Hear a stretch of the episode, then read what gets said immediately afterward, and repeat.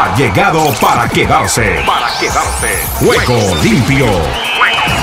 Con Ricardo López Ayala para el mundo entero en Juego limpio.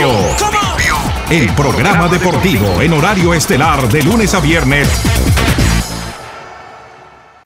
¿Qué tal amigos, amigas y oyentes de Juego Limpio, el programa deportivo para Iberoamérica y el mundo? ¿Qué tal, qué tal, qué tal? Reciban el cordial y afectuoso saludo de este amigo de ustedes, Ricardo López Ayala, que ya está aquí listo y dispuesto para contarles todo lo que está sucediendo en el maravilloso mundo del deporte. Para Joana Zambrano Ramírez, nuestro saludo cordial, esperando total recuperación al lado de las nenas, de María, de Sara y desde luego de todo lo que están viviendo en este momento.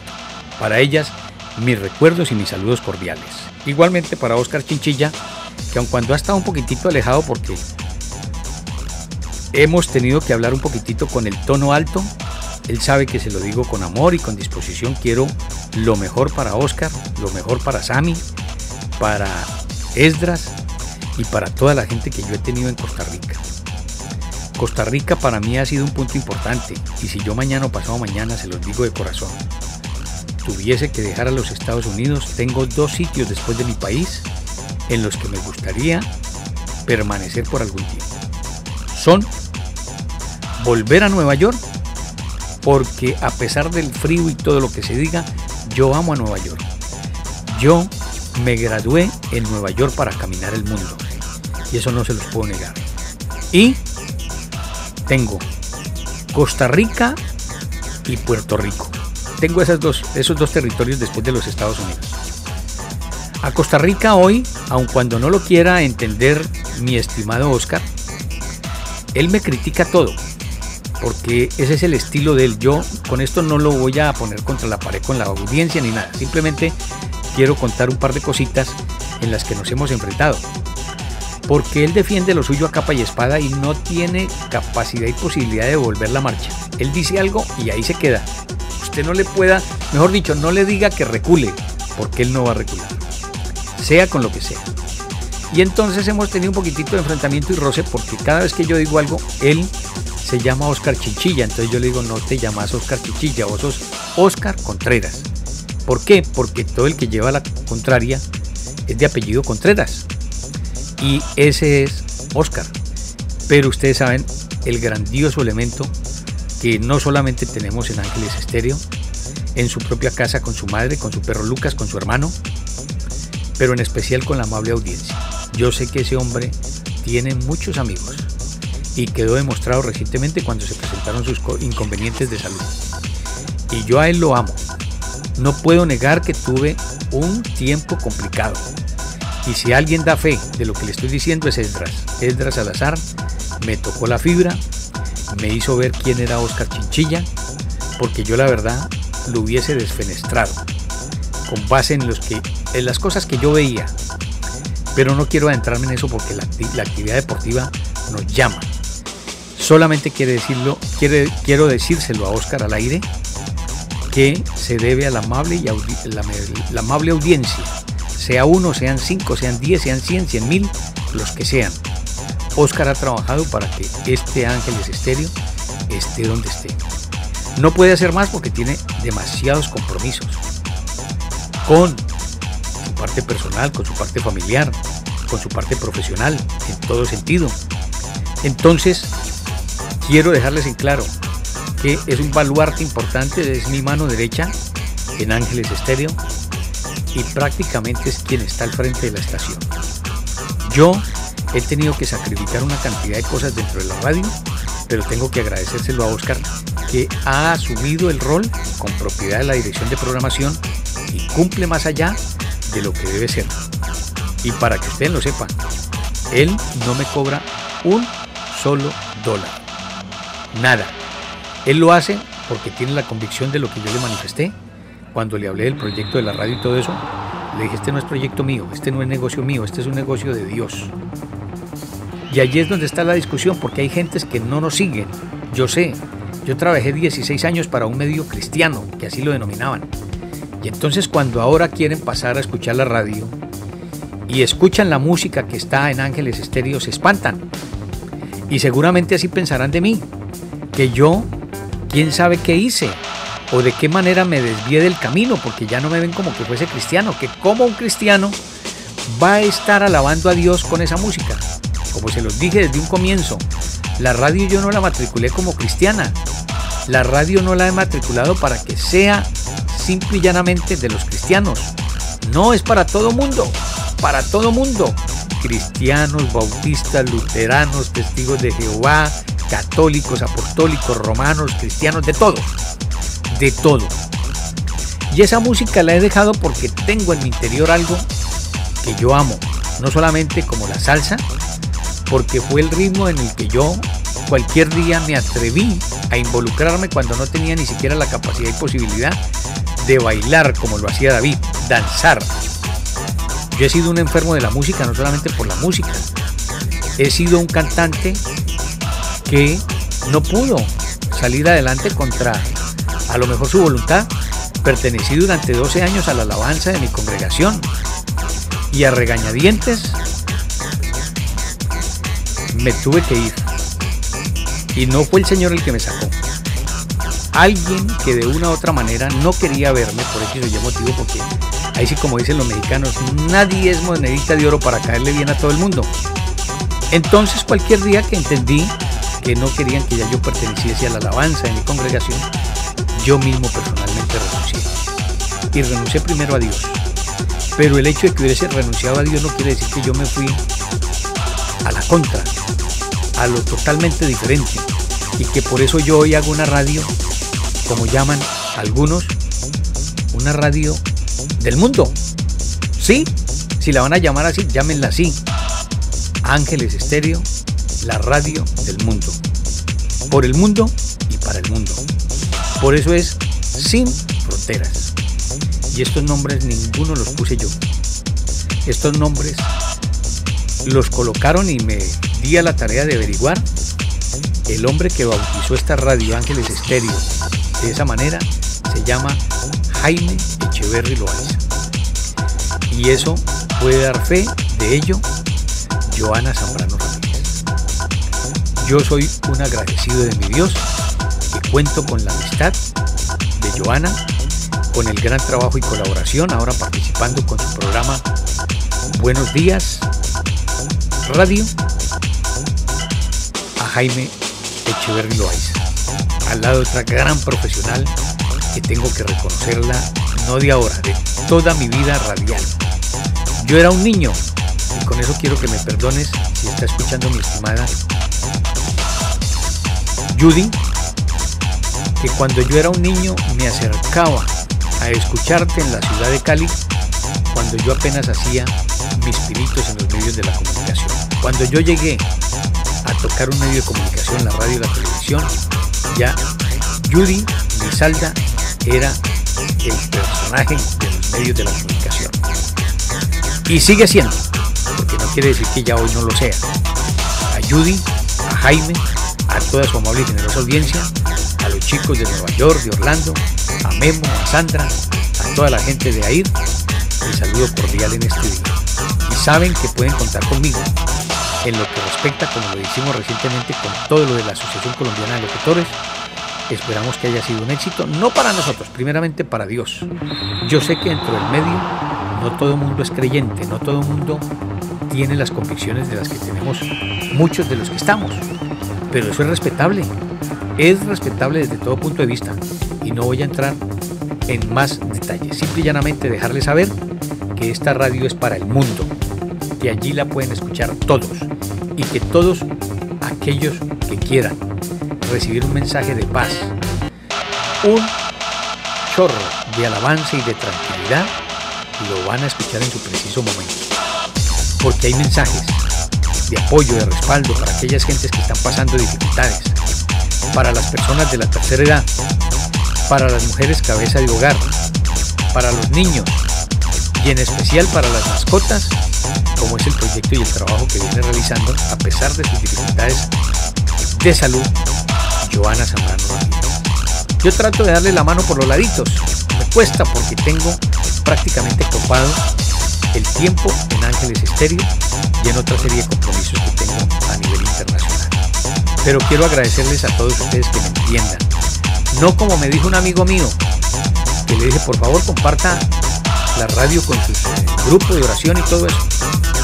No voy a decir quién es, ya ustedes lo van a sacar. Me dijo Ricardo, les hablé de la radio y no quieren saber nada de Ángeles Le dije, ¿por qué? Me dicen, porque dicen que esa radio no es cristiana. Y le dije, bueno, lo siento por ello, porque en el fondo tienen razón. La radio no es cristiana. La radio es para todo el mundo. Allí pueden estar los cristianos, los católicos, los ortodoxos, los luteranos, los bautistas, mejor dicho, de todas las clases y razones quieran mostrar, hablar y manejar. Así nos mantendremos. Mientras que el Señor no diga otra cosa, así será el proceder, la proyección, el trabajo y la realización que venimos haciendo con Ángeles Estéreo sin fronteras, sin pelear, sin discutir con nadie, simple y llanamente de la mano de nuestro Padre Celestial. Nos vamos con nuestros titulares porque rápidamente se nos fue el tiempo. Dejémoslos para más adelante, para la segunda media hora, a ver si alcanzo a entregarles, porque ya tenemos toda la actividad que nos presenta el personaje que hemos tenido durante la realización del Miami Open. Ustedes ya saben de quién se trata. Prosiga.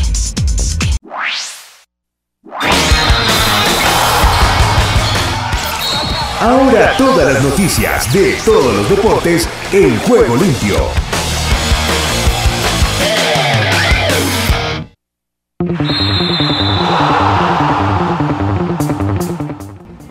Entramos en materia tenística y qué se está desarrollando en el día de hoy antes de ir con nuestro invitado especial, Humberto Flores, en Juego Limpio por Ángeles Estéreo Sin Fronteras. Hoy la novedad ha sido la siguiente. Por ejemplo, hemos tenido los partidos de Mevedet, ustedes ya saben, el número uno. Si gana este certamen, puede ser que llegue de nuevo a mantenerse en la posición que le corresponde, porque si perdiese, pues no mantendría el mismo lugar. Si ganara, repuntaría y creo que estaría mucho más firme de lo que está en este momento. Mevedet derrotó a Pedro Martínez 6-3 y 6-4. También se efectuó el partido de eh, contra Urkaz.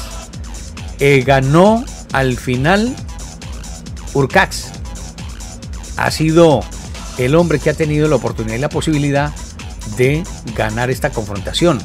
Hablamos de Urkaz, el hombre de Polonia, jugando ya en una parte avanzada del certamen. ¿Qué más les cuento con relación a lo que hay en este sentido? el partido de Broski en ronda de 32 avos, cancha número 1. Allí el triunfo le correspondió a Bautista Agur. Bautista Agut, el español, se ha impuesto 6-3, 5-7, 6-4. ¿Qué nos queda pendiente? Lo del trabajo de Corda de Estados Unidos frente a Kemanovic también estará pendiente el juego después de las 7 de la noche de Chichipas frente a Deminao. A Esa es la nominación y juego para hoy. Está para arrancar a las 5 Fritz. ¿Lo recuerdan? Este fue el que le ganó a Nadal. Ese ya se quedó con ese apelativo, con ese eh, con esa referencia que cuando se habla de Fritz, dice, fue el que le ganó a Nadal, lo mandó a descansar, a prepararse, a curarse y a todo lo que necesita el español después de perder el Indian Wells. Hablamos de Rafa Nadal. Entonces, Fritz frente a Paul. Esa será la jornada de estadounidenses, después de las 5 de la tarde. ¿Qué más nos queda pendiente? Lo de las damas, ¿no? Lo de las damas no se lo he dicho. Hoy se ha jugado ya, por ejemplo, mmm, Risque perdió frente a Osaka. Osaka está disparada. Osaka le ganó 6-3, 6-4. Hablo de la japonesa frente a la local, la estadounidense. Igualmente la Coco Gauff eh, no le alcanzó y se queda en la competencia. Sí, yo entiendo y esto lo puedo analizar sin el conocimiento que a lo mejor tienen los más vedados, los que más recorrido, trayectoria tienen en esto del tenis. Yo simplemente he sido un observador y por eso quería de cerca observar a la Coco Goff. La Coco ha perdido en octavos de final 3-6 y 1-6 frente a Slatek. Otros le dirían Esblatet o Zulatek, Zulatek, como quieran le dicen. Ella es la chica que ha tenido como rival en el día de hoy la estadounidense. Ella también es de Polonia. Oiga, estos polacos se las traen. Están en todas. ¿Qué otro partido me quedaba? La Collins derrotó a Jaubert 6-2 y 6-4. Estamos pendientes de los juegos de Vitova, y ya tengo por allí una referencia de ella. Ayer nos atendió muy bien para la crónica deportiva. Kudermetova es la otra, partido para las 7 de la noche. El Vitova ante Kudermetova. A las 7 y 40, Pequia de Estados Unidos ante Anelina Kalinina. Y cerrará la jornada a las 9 de la noche, Badosa de España ante Linda Furbilova. Esos los compromisos en la rama femenina para el día de hoy. Ya les estaremos hablando en extenso en otro momento. Por hoy, esos los resultados. Ya nos vamos con nuestro invitado a esta hora. Complementando la información del tenis, es importante los análisis y los comentarios que nos está entregando durante la transmisión del Miami Open Humberto Flores, a quien agradecemos primeramente lo que ha sido su disposición, su labor, a pesar de sus ocupaciones, siempre está dispuesto y diligente para darnos una mano para toda la amable y generosa audiencia de Juego Limpio a través de Ángeles Estéreo sin fronteras. Humberto, un tema de palpitante actualidad y que yo sé que a todo mundo nos gusta. El, no sé por qué les encanta. Yo siento que a la gente le encanta cuando le dicen, oiga, ¿cuánto se gana fulano de tal? ¿En qué se lo gasta? ¿De qué manera dispone? ¿Viven tan bien como dicen? ganan tanto dinero como cuentan? ¿Por qué no nos cuenta todas esas partes internas que no trascienden dentro de lo que es el proceso de participación, de desarrollo, de profesionalismo, de juego?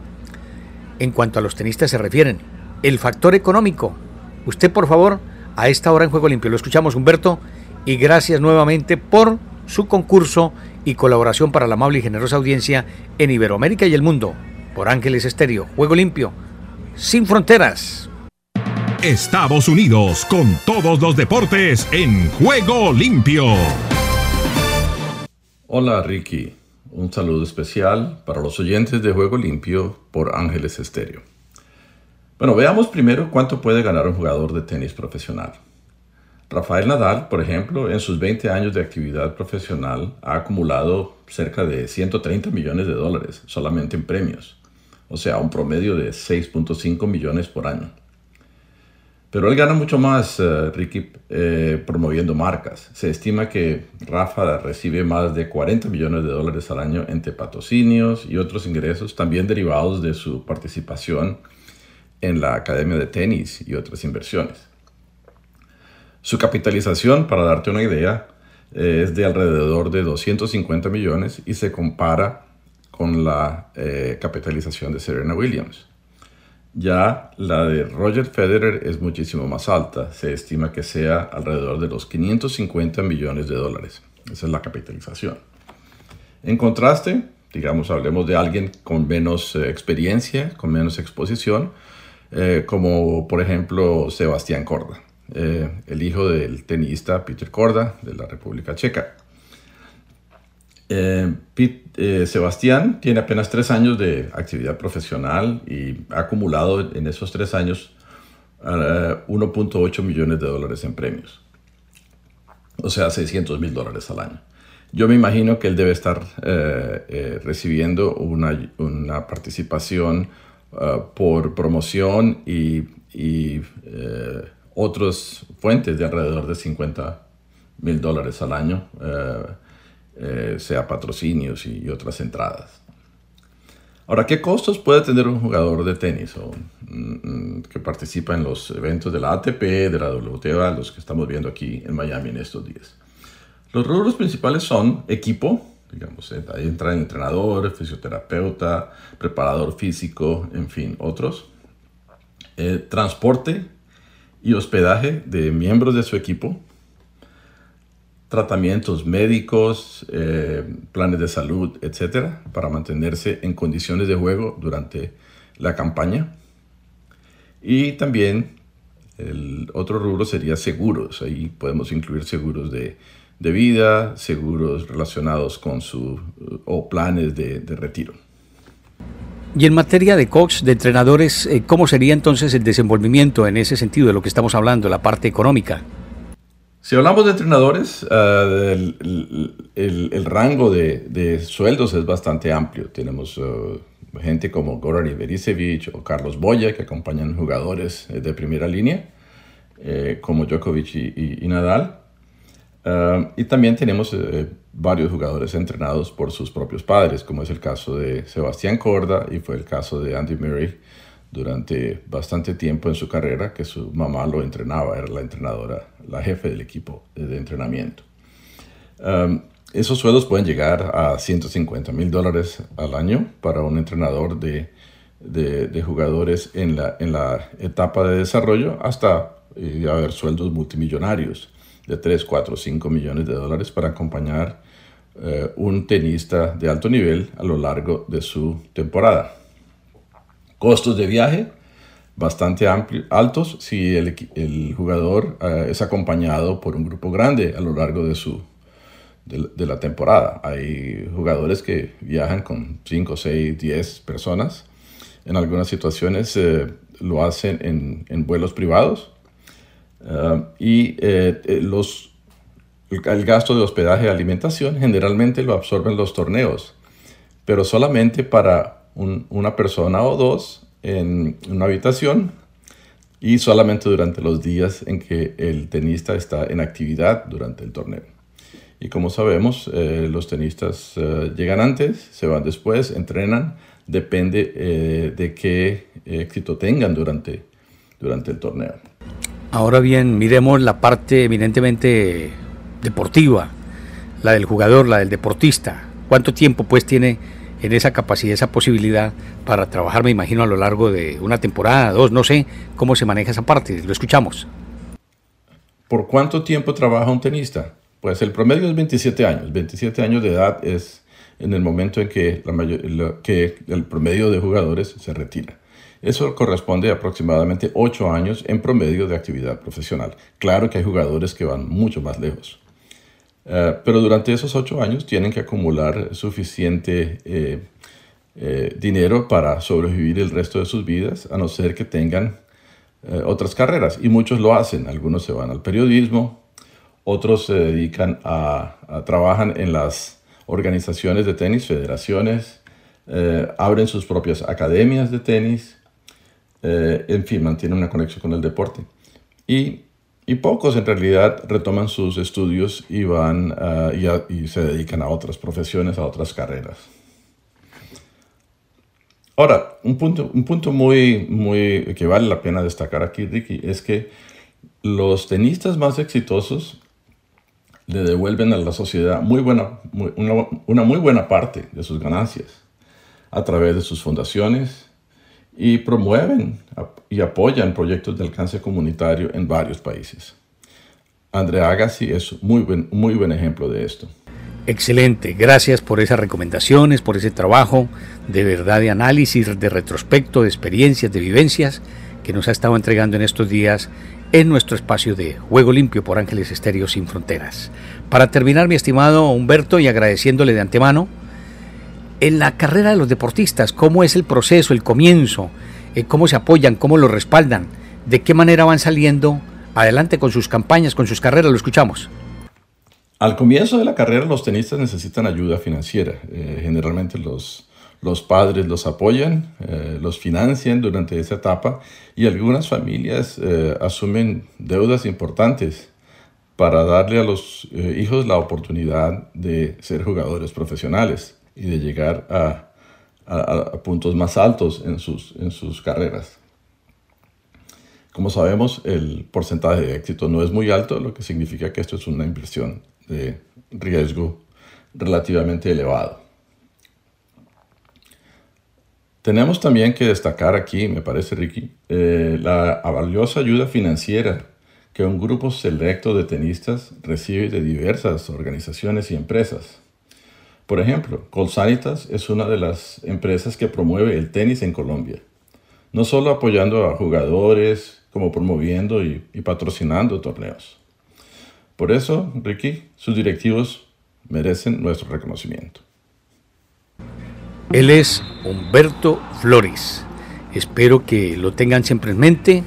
Ha sido un gran colaborador al margen del trabajo que está realizando muy profesional. Quiero también manifestarles que ha sido alma y nervio para el trabajo de Ángeles Estéreo, para la realización, cobertura y demás del certamen que se extendrá hasta el próximo domingo. Gracias Humberto, será hasta cualquier momento.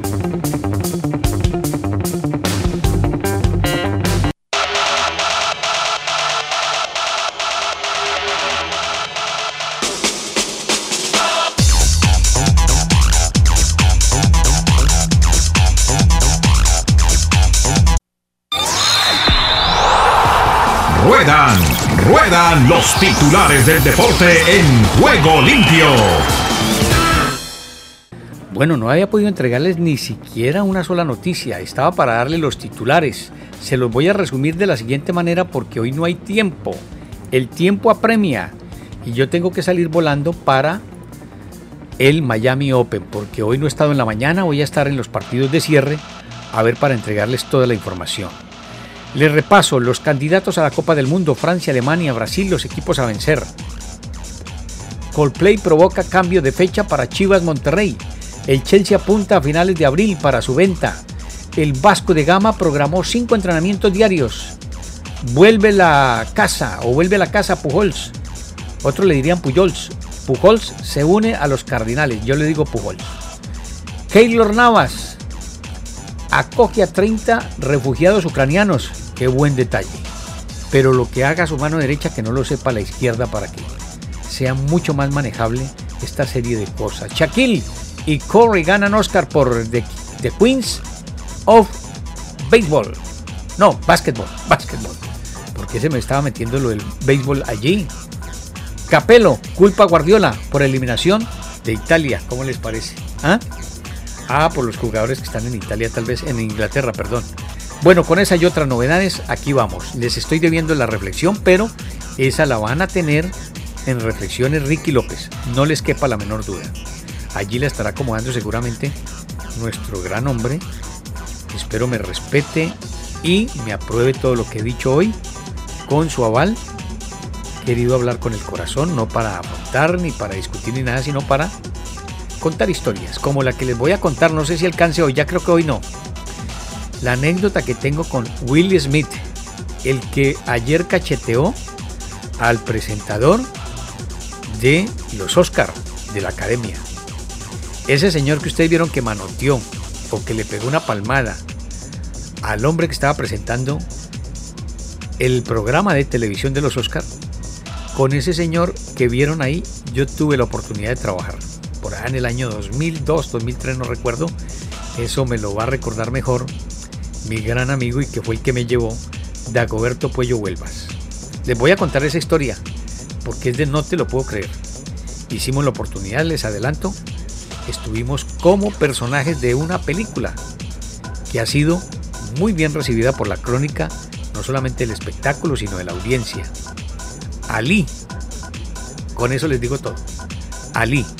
Y después estuvimos en otra que se denominaba All About of Benjamin, todo acerca de los benjamines, pero allí no tenía nada que ver Will Smith.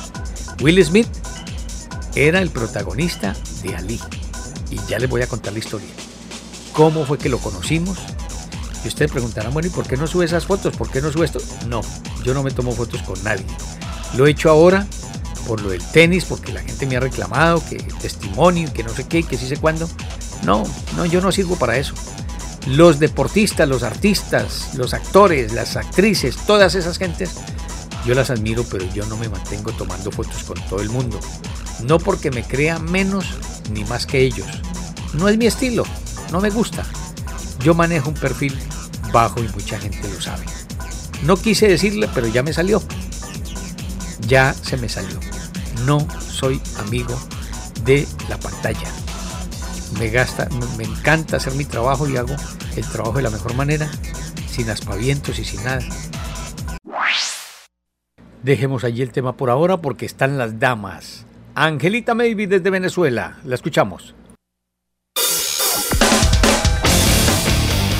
Venezuela también presente en Juego Limpio.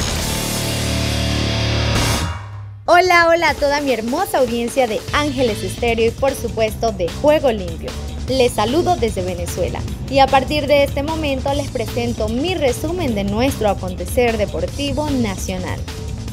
Inicio contándoles que ya está lista la convocatoria hecha por el seleccionador nacional Robinson Romero para el primer módulo de la de Fútbol Sala Sub-17 estos 17 jóvenes convocados ya se encuentran concentrados en el gimnasio José Veracasa del Parque Naciones Unidas en la ciudad de Caracas desde el día de hoy y hasta el 2 de abril de cara a los Juegos Suramericanos para la Juventud Rosario del 2022 y el Comebol Sub-17 que se va a disputar del 5 al 13 de agosto en Paraguay.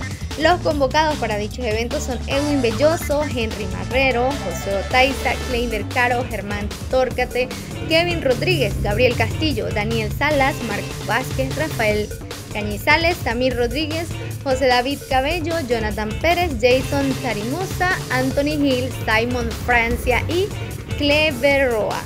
Asimismo les cuento que están convocados ya la Liga Fútbol Junior, definidos por grupos y arrancará el próximo 9 de abril. El formato de esta competencia quedó estructurado con cuatro grupos de nueve clubes, cada uno divididos de acuerdo a las regiones territoriales del país y contemplando cuatro rondas de ocho partidos, cada uno en la fase de grupos para un total de 32 compromisos por cada grupo. La fase inicial serán los octavos a los que clasificarían los cuatro mejor posicionados de cada grupo. Igualmente las plantillas quedaron compuestas con un máximo de 25 jugadores por categoría y un mínimo de 16. Las edades que se estarán eh, disputando durante estos encuentros son el sub-20 con los nacidos en 2003, el sub-19 con los 2004, el sub-18 nacidos en 2005, sub-17 nacidos 2006, sub-16 nacidos 2007 y sub-15 nacidos en 2008. Y durante el fin de semana, el Aragua Fútbol Club sumó su segunda victoria del torneo al vencer Mineros de Guayana 0 a 3 en su visita al Ricardo Tulio Maya en Ciudad de Bolívar. Los goles aulirrojos fueron obras de Jorge Echeverría al minuto 6, Héctor Pérez colocó el 0 a 2 al minuto 21 y Ángel Chourio al 84 puso el 0 a 3 definitivo que le da los 3 puntos al conjunto aragüeño y los ubica en la sexta casilla con 6 unidades. Minero, por su parte, toma su segunda derrota consecutiva y cae al décimo lugar con 6 puntos. Esta es la primera victoria del Aragua en condición de local y segunda derrota del local para Minero. Quedó acumulada ya tres derrotas en el torneo y en todas ha encajado tres goles, 1 a 3, 3 a 1, 0 a 3 y descontando. Y en el encuentro portugués y Caracas, el Portuguesa Fútbol Club logró rescatar un punto en el Olímpico de la UCF al igualar 1 a 1 ante el Caracas Fútbol Club, extendiendo el mal momento del rojo en el arranque de este torneo. Así el Caracas se adelantó al minuto 18 con gol de Manuel Zurbarán.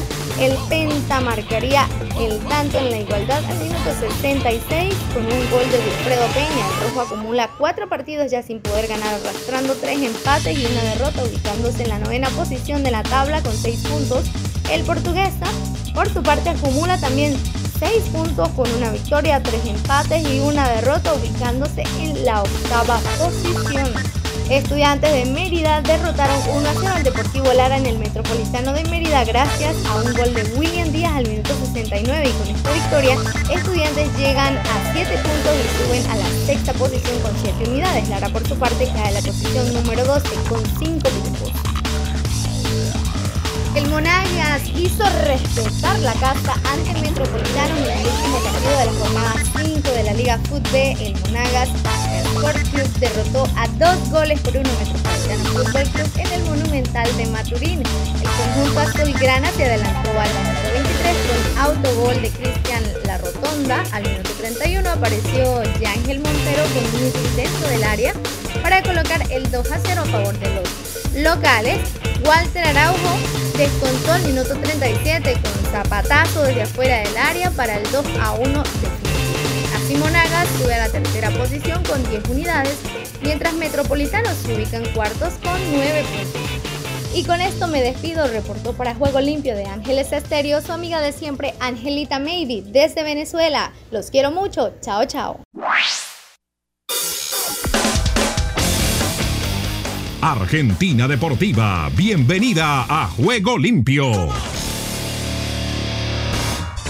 ¿Qué tal Ricardo y amigos de Juego Limpio? Bienvenidos a la información deportiva desde el sur del continente, aquí en la República Argentina. Comenzamos hablando del turismo carretera, porque Agustín Canapino, a bordo de un Chevrolet, se reencontró con el primer puesto del podio al conseguir una contundente victoria en la final del turismo carretera en el Autódromo de Concepción del Uruguay. De esta manera se adjudicó la tercera carrera del calendario anual de la popular categoría automovilística estipulada para la temporada 2022 y hablamos del nuevo técnico de Rosario Central. Se trata del ex ayudante de campo de Miguel Ángel Russo en Boca Junior, Leandro Somoza, que fue presentado como director técnico de Rosario Central. Leandro Somoza es el nuevo entrenador canalla. Firmó contrato hasta junio de 2023 y se hará cargo del plantel profesional a partir de hoy lunes. Así lo anunció la institución a través de su cuenta oficial en Twitter. Y hablamos del director técnico de la selección argentina, Lionel Scaloni, quien habló sobre la continuidad de Messi y Di María. No sé qué piensan, hay que disfrutarlos ahora, apuntó Scaloni en una conferencia de prensa previa al choque con Ecuador por la última fecha de las eliminatorias sudamericanas. El seleccionador argentino Lionel Scaloni se refirió al futuro de Lionel Messi y de Ángel Di María y solicitó a la gente no quedarse con eso, sino disfrutarlos ahora. Las aclaraciones del director técnico surgieron tras los dichos de la pulga en la posteridad del partido ante Venezuela, en los cuales abrió la posibilidad de una salida de la selección argentina después de la Copa del Mundo. Además se enfocó en Ángel Di María, otro que puso en duda su continuidad con un posteo de despedida en sus redes sociales. Y hablamos de la participación de Independiente en la Copa Argentina. Las dos atajadas de Milton Álvarez en la tanda de penales salvaron a Independiente de un papelón en su debut por la Copa Argentina. El rojo había empatado 1 a 1 en los 90 minutos y dejado una mala impresión. Sin embargo, logró dejar afuera a Central Norte y pasó a 16 avos de final donde enfrentará a Atlético Tucumán o Brown de Adrogué. Y hablamos de la Copa Sudamericana por la primera fecha donde Independiente visitará a Ceará de Brasil el 5 de abril, en tanto que Racing viajará a Uruguay para medirse con River el jueves 7. La participación de Lanús de Racing, de Banfield, de Defensa y Justicia y de Independiente y Unión de Santa Fe, todos estos equipos tendrán que jugar en diferentes países cuando se inicie la Copa Sudamericana esta próxima semana. Y ya se confirmó el programa de partidos y los horarios de la fase de grupos de la Copa Libertadores. Boca debutará en dos martes visitando al Deportivo Cali. Boca debutará en la Copa Libertadores como visitante de Deportivo Cali de Colombia por el grupo E, mientras que River lo hará el día siguiente a las 21 en cancha de Alianza Lima en Perú por el G, según el cronograma de días y horarios confirmado por la Comebol. Y hablamos del boxeo porque la sanjuanina María María Cecilia Román perdió su título gallo de la Federación Internacional de Boxeo ante la australiana Evany Bridges, que le ganó por puntos en fallo unánime en una pelea celebrada en el First Direct Arena de la ciudad inglesa de Leeds. Y hablando del fútbol femenino, River y Boca empataron 1 a 1 en el Super Clásico femenino en el Monumental tras errores de ambas arqueras. Unión Atlético Urquiza aprovechó, goleó y ahora es puntera. El Super Clásico del campeonato de la primera división del fútbol femenino arrojó un empate en uno luego de un grave error de la arquera de River y otro de la de Boca en un partido jugado por primera vez en el Estadio Monumental de Núñez. Hablamos de Racing que eliminó a Gimnasia y Tiro y está cada vez más firme con goles de Mauricio Martínez, Enzo Copetti y Benjamín Garré. Racing venció 3 a 1 al conjunto salteño en el Madre de Ciudades. El jugador Ivo Chávez marcó el descuento por rendimiento, por solidez y sobre todo por los resultados lo de Fernando Gago ya es cosa seria en Racing. El único invicto de la Copa de la Liga Profesional derrotó 3 a 1 a Gimnasia y Tiro de Salta por los 32 avos de final de la Copa Argentina en el Estadio Madre de Ciudades de Santiago del Estero y pasó a la siguiente ronda donde enfrentará a Agropecuario de Carlos Casares. Y Argentina empató un amistoso en el debut de Mascherano, con Messi, Di María y Paredes presentes. La selección argentina sub-20 igualó 2 a 2 ante Estados Unidos en el primer partido del jefecito como entrenador. La presentación de Javier Mascherano como director técnico, la selección argentina sub-20 empató a Estados Unidos por 2 a 2 en un amistoso de preparatoria disputado ayer en el predio de AFA en el 6 a donde asistieron Messi y compañía. Y en un combate de boxeo celebrado en Dubai, Agustín Gauto cayó ante el filipino Miel Fajardo por nocaut técnico en el segundo round y perdió su invicto. El boxeador argentino Agustín Gauto fue derrotado en forma categórica por nocaut técnico en el segundo asalto en la pelea que sostuvo con el también mini mosca filipino Miel Fajardo en combate celebrado en la ciudad de Dubai en los Emirates Árabes Unidos. Y bien Ricardo, esta es toda la información del músculo aquí en la República Argentina, en Ángeles Estéreo y para Juego Limpio, Rubén Darío Pérez. Y es el momento del recorrido internacional que nos presenta Omar Orlando Salazar, la viva voz. Y previo a lo que será el juego de este día martes, Venezuela, Colombia, cerrando la eliminatoria camino a Qatar 2022. Lo escuchamos, Omar Orlando.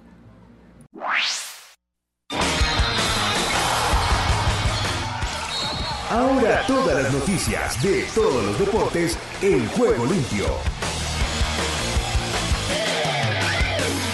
Las selecciones de fútbol de Perú, Colombia y Chile jugarán por un lugar en la repesca intercontinental para el Mundial de Qatar, con el equipo de Ricardo Gareca mejor posicionado ante un rival que a pesar de estar eliminado dio batalla en su última presentación. El Deportivo a la vez visita al Wanda Metropolitano, uno de los estadios más incómodos y en el que nunca ha logrado puntuar en sus últimas filas. Cuatro visitas desde que se puso en el pie en el estadio el conjunto albiazul enfrentará al Atlético de Madrid. El mexicano Javier Aguirre, que la semana pasada sustituyó a Luis García Plaza al frente de la dirección técnica del Mallorca, ha programado cinco entrenamientos diarios antes de afrontar la visita al Getafe en la primera de las nueve finales que tiene por delante el club balear en su objetivo de mantener la categoría en primera división. El seleccionador italiano de fútbol Roberto Mancini confesó que después de la debacle ante Macedonia del Norte, por la que Italia se quedó afuera del Mundial de Qatar, tiene ganas de seguir al frente del proyecto Azurro, ya que su objetivo es ganar una Eurocopa y un Mundial. El guardameta costarricense del Paris Saint-Germain, Keylor Navas, acoge en su casa de París a 30 refugiados que huyen de la guerra tras la invasión de Ucrania, afirma el club en el diario Le Parisien.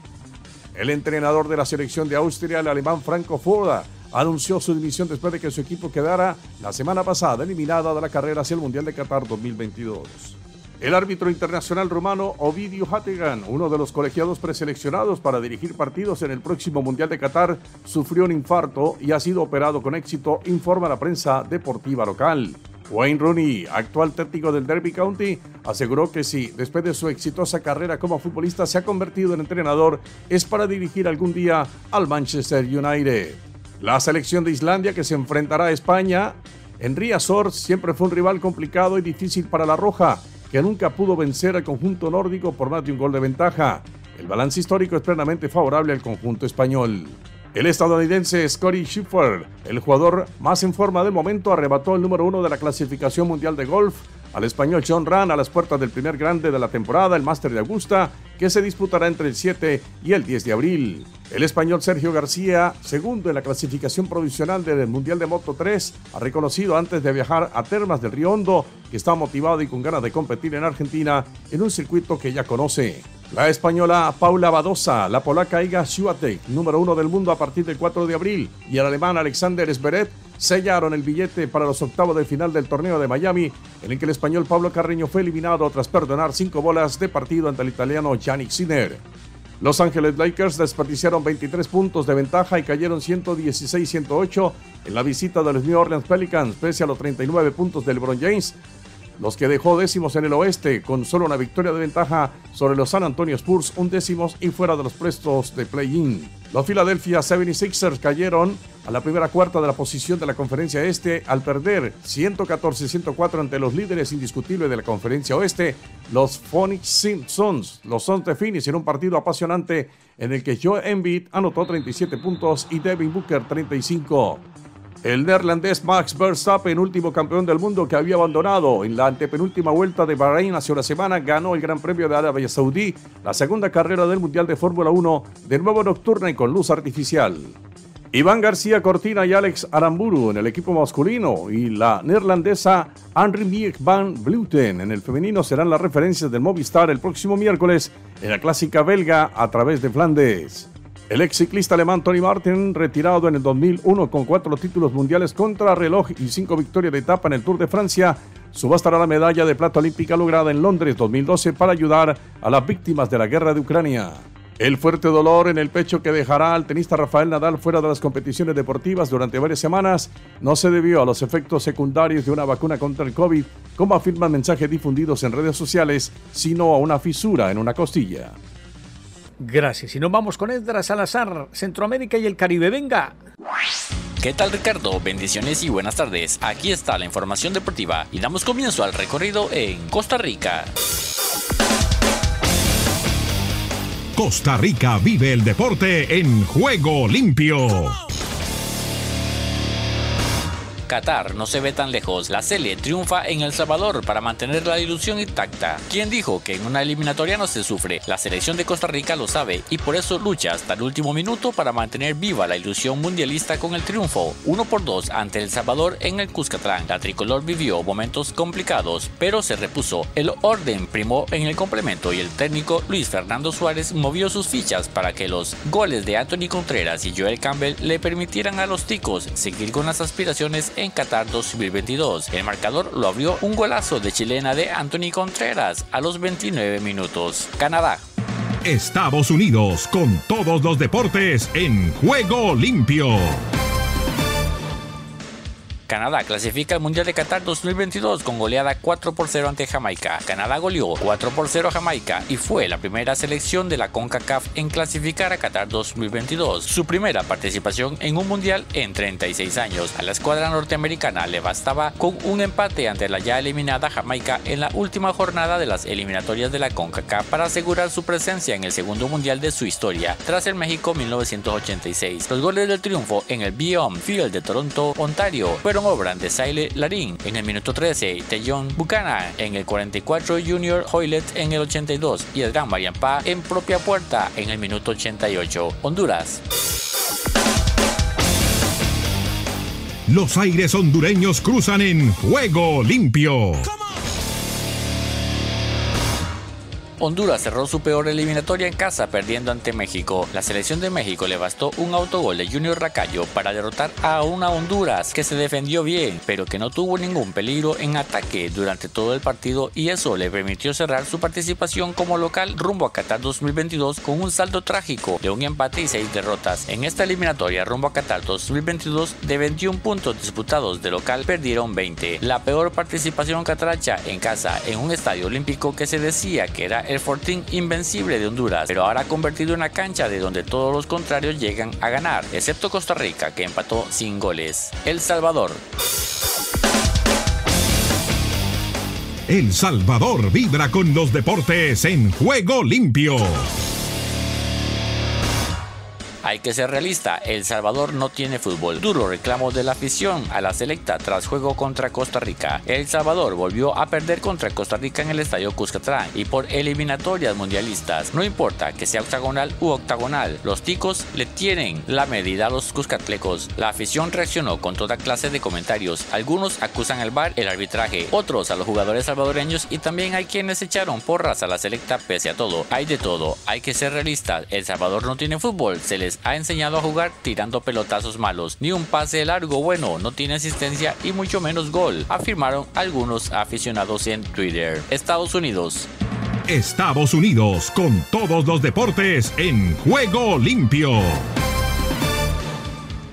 Estados Unidos golea a Panamá, clasifica a Qatar y deja sin opción a los canaleros. La selección de Estados Unidos se clasificó al Mundial de Qatar 2022 al golear a la de Panamá por 5 a 1 y llegar a 25 puntos, mientras que los canaleros se quedaron sin opción tras el partido por la decimotercera jornada de la fase final de las eliminatorias de la CONCACAF. Con este resultado, Panamá, orientado por el hispano-danés Tomás Christiansen, ya queda por fuera de toda opción de clasificar a Qatar 2022 al estancarse con 18 puntos en el quinto lugar, mientras que Costa Rica se afianzó en el cuarto puesto, el del repechaje con 22 unidades. Panamá. De Panamá para el mundo entero en Juego Limpio. Todos estaremos decepcionados por no meternos al Mundial. Thomas Christiansen. La selección de Panamá de Thomas Christiansen cayó ante Estados Unidos en el partido de eliminatorias con CACAF camino a Qatar 2022. Estados Unidos terminó goleando a Panamá en la penúltima fecha de las eliminatorias de CONCACAF. Todos estaremos decepcionados tras no clasificar al Mundial o la repesca. Agradezco a todos, en especial a los jugadores por su entrega, dijo el director técnico en conferencia de prensa. Desde el centro de América y del Caribe les informó para Juego Limpio de Ángel Estéreo, Esdras Salazar. Doctor Charles Stanley, si usted. Solo un minuto. Una de las emociones más angustiosas es la sensación de aislamiento causada por una situación o experiencia difícil lo cual es cierto en especial cuando un ser querido ha fallecido o nos encontramos en medio de una prueba que no podemos resolver de inmediato. Aunque el planeta sigue girando, nuestro mundo parece haberse detenido y nos preguntamos, Señor, ¿dónde estás? Dios promete estar con usted en todas las etapas de la vida, ya sean alegres o tristes. Los valles oscuros pueden cegarnos, pero para nuestro pastor la noche es tan brillante como el día. Podemos confiar en Dios para que nos saque de las sombras y nos lleve a la luz. Mientras tanto, debemos aferrarnos a la verdad de su palabra, que nos asegura su amor y compasión.